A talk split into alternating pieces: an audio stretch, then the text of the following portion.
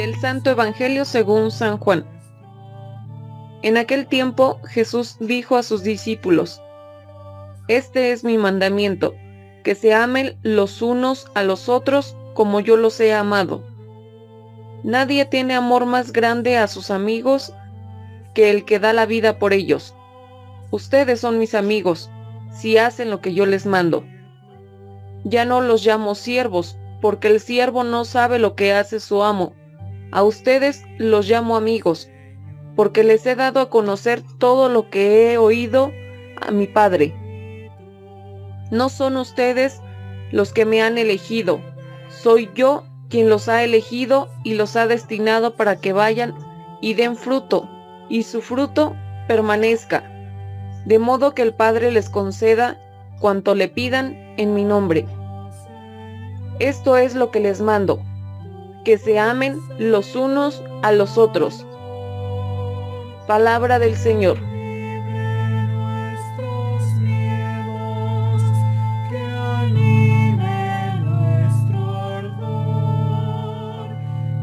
Viernes de la quinta semana de Pascua.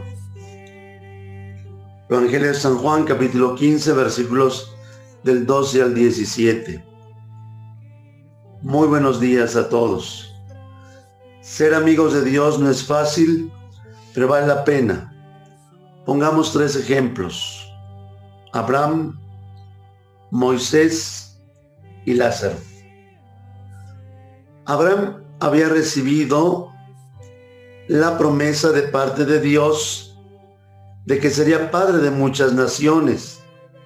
Y por eso confió en la palabra de Dios que decía que saliera de su tierra. Y cuando Dios le cumple esa promesa, es a través de su hijo Isaac.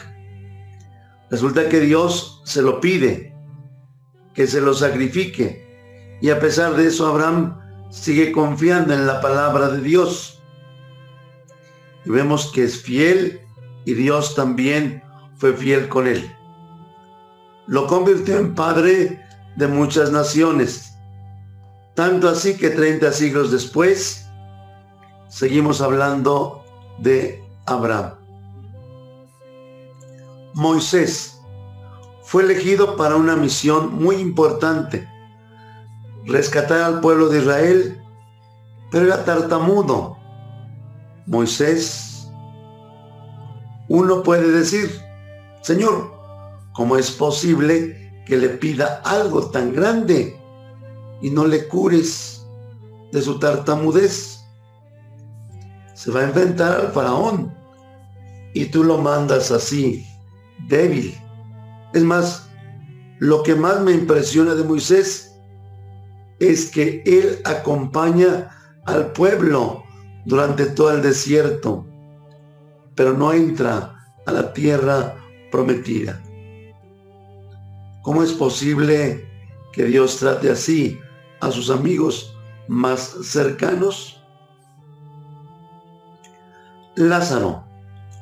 Creo que es evidente, lo narra el Evangelio de San Juan, la cercanía de Jesús con Lázaro y con toda esta familia en Betania. Pero cuando Lázaro enferma, Jesús no está presente. Marta le envió un mensaje para que vaya rápido. Y Jesús se tarda dos días en emprender el viaje. Cuando llega ya tenía cuatro días de muerto. Y sin embargo, Marta, a pesar de que le costó en su momento, sigue confiando. ¿Qué nos dicen estos tres ejemplos? Fueron tres personas amigos de Dios. Abraham le costó confiar en Dios, pero Dios cumplió su promesa y lo convirtió en padre de muchas naciones. Moisés tuvo muchas dificultades en el desierto, pero es uno de los pocos personajes que aparece con Jesús en el momento de la transfiguración no entró a la tierra prometida acá en esta tierra, pero sí entró a la patria celestial. Lázaro no fue curado por parte de Jesús, porque Jesús no lo curó de su enfermedad, pues quería darle algo más grande, la resurrección. Eso es ser amigo de Dios. Es confiar en su palabra. Es permanecer en su amor, a pesar de que cueste, a pesar de que es difícil. Y ahí es donde nos damos cuenta, como decía Santa Teresa, Señor, si así tratas a tus amigos, con razón tienes tan pocos. Pero el Evangelio de este día nos recuerda precisamente esa relación importante de nosotros con Dios o de Dios con nosotros. Ya no les llamo siervos, sino amigos. No es fácil ser amigo de Dios como esos tres personajes, pero si somos fieles y perseveramos en su amor, Él cumplirá su promesa y veremos cosas más grandes. Quizás en este mundo como Abraham, Moisés y Lázaro, pero sí en la vida eterna. Pero vale la pena permanecer en su amor y es ser su amigo. Dios les bendiga.